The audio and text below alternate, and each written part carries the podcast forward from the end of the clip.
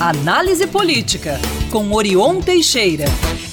Oi, Orion, você nos ouve? Bom dia. Bom dia, Lucas e ouvintes da Band News. Prazer voltar a falar com vocês. Prazer é todo nosso. Orion, a gente até falou aqui no começo do nosso jornal, trouxe reportagem e tudo mais.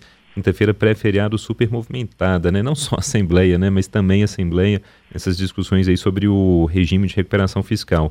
Casa que marcou a votação para a próxima terça-feira. Qual que deve ser o resultado, hein? Ontem o assunto saiu da pauta, né? Pois é, Lucas. O que acontece é o seguinte, a situação parece que inverteu na Assembleia Legislativa, né? Antes a oposição queria obstruir adiar a tramitação, impedir a aprovação do projeto do regime de recuperação fiscal do governador. Agora ela quer votar logo. Por quê? Feitas as contas, perceberam lá que o governo não tem maioria dos votos para votar a medida. Ou seja, se colocar em votação hoje, o governo perderia. O projeto, então, poderá ser votado após seis sessões de discussão. Duas já foram feitas. As outras deverão acontecer até terça-feira. Aí não terá mais adiamento o regime de reparação fiscal terá que ser votado. E tem hoje boas chances, como disse, de ser derrotado. Não apenas porque o governo não teria os votos, é que a maioria, mesmo os governistas, estão convencidos de que a solução política apresentada pelo presidente do Congresso Nacional, eh, o senador por Minas Gerais, Rodrigo Pacheco, e o presidente da Assembleia Legislativa aqui de Minas, Tadeu Leite do MDB, eh, que a gente está chamando de plano B, né, é muito melhor para o Estado e mais viável, sem traumas para os servidores, para as contas públicas, para o patrimônio público, enfim, para os milhares. Aliás, os deputados governistas estavam sofrendo com isso. Ficaram agora mais aliviados com essa alternativa, porque estavam morrendo de medo de, votar alinhados com o governo e depois ficarem desgastados, ficarem mal, ficarem mal junto aos servidores e ao eleitorado. Até mesmo as comissões, eles já estavam apanhando muito para defender o projeto do governo.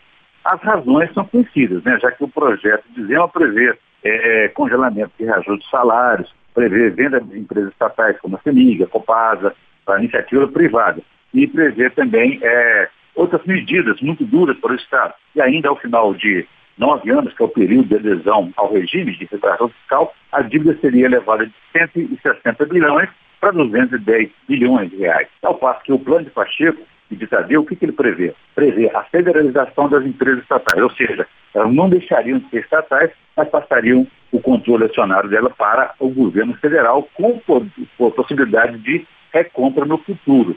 É, prevê também conta de contas, vários é, créditos que Minas tem junto ao governo federal que poderiam facilitar aí essa negociação. Ou seja, além disso aí, é, prevê um refis, uma espécie de refis que é feito para pessoas jurídicas, empresas, né, e até mesmo agora desenrola Brasil para o cidadão. São medidas que podem ser adotadas também para o Estado, reduzindo as taxas elevadas de juros, fazendo a negociação, um desconto ali especial de juros correção monetária, para ser viável pagar o restante da dívida em parcelas suaves aí durante 10 anos. Isso não desfiscalizaria o caixa do Estado.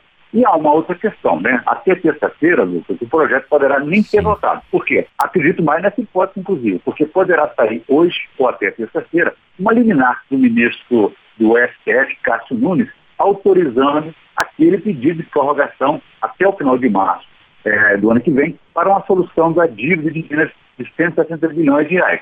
Nesse caso, havendo o aval judicial, o presidente da Assembleia Tadeu Leite adiantou que vai retirar de pauta e aí sim arquivar o projeto do regime de recuperação fiscal. É, ontem à tarde lá em Brasília, até o ministro Haddad e o, o senador Rodrigo Pacheco né, estiveram com o ministro Cássio Nunes para falar sobre este assunto.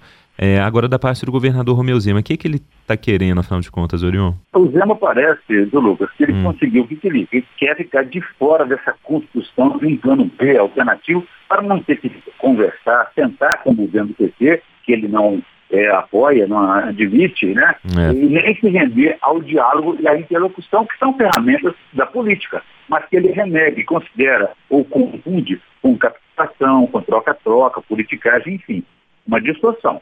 Os deputados, já os deputados estaduais aqui, mesmo os governistas, estão encantados com a possibilidade de uma solução política, sem traumas, para esse problemão de Minas. Todos aguardam, então, que Brasília traga essa solução quase que mágica aí, em um tempo recorde, que em 25 anos, os governadores de Minas, dos quais cinco de Zema, não resolveram.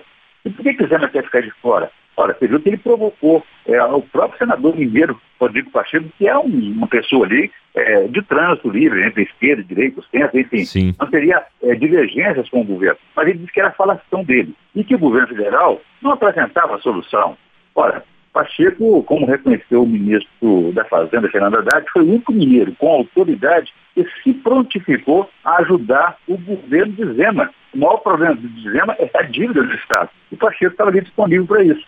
E o próprio ministro disse que Zema só quer dificultar e que em seu governo a dívida, e realmente isso aconteceu, cresceu 60 bilhões de reais, de 100 bilhões para 160. Por quê? Porque não pagou nenhum centavo da dívida por conta de uma liminar obtida pelo antecessor dele, o Fernando do PT, que encontrou ali no STF uma solução para o problema, mas que Zema que foi beneficiado.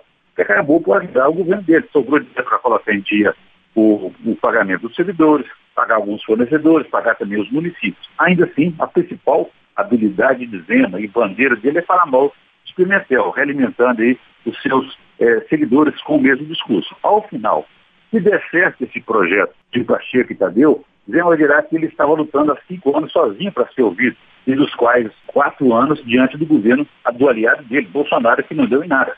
Se der errado, é, ficará mais fácil para ele colocar a culpa em Pacheco, em Tadeu e, nos governo, no governo aí dos rivais petistas. É, ou seja, até ontem, né, Orion, que o ministro Fernando Haddad deu uma, uma, uma estocada aí no governador Romeu Zema, no mérito ele estava certo, né? Porque o governador nesse ponto está meio que menino birrento, né? Do tipo, ah, não conversa com esse pessoal do PT, né? Parece que ele pensa é assim, né? Pois é, não é momento para isso, né? Nossa, claro. É um problemão como a gente já disse aí, é nada melhor como é, você conversar, é, fazendo o diálogo da interrupção, uma ferramenta, uma ferramenta importante, porque você é o credor, você deve 160 bilhões de reais. O governo federal é o devedor e ele está disposto a negociar com você. É. E você está brigando com ele. Não faz sentido, não dá para explicar isso. Mas, enfim, é a, é a política que o escolheu para tocar e vai seguir assim até não sei quando, se ele for realmente um candidato um pré-candidato aí à presidência da República, e fazer de seu discurso aí essa, é, esse, esse lado é, antítese, né? Oposição ao PT. É. Orion, para a gente terminar, no final de semana tem uma entrevista coletiva e o convidado foi o prefeito Fuad Noman, né? Como é que foi esse papo? Exatamente, o prefeito de Belo Horizonte, que é um pré-candidato à reeleição, e ele admitiu que isso pode vir a acontecer sim, está trabalhando para isso, mas que ele está concentrado, como disse, nas obras, nos investimentos aqui em Belo Horizonte reconheceu sim que o principal aliado nesse investimento, nessas obras que ele deverá concluir ou então dar prosseguimento, é, vem de investimento do governo federal, do governo petista, e que ele teve uma conversa com o presidente Lula e Lula fez vários pedidos, mas Lula prometeu para ele apenas assim, olha, Belo Horizonte não vai ser mais abandonada como foi no governo passado. Então, convido a todos a assistirem essa entrevista coletiva, está muito interessante, com o prefeito Soares amanhã na TV Band às 18h50 e aqui na Band News domingo às 18 horas. É isso. Orion, obrigado, viu? Bom feriado, até segunda.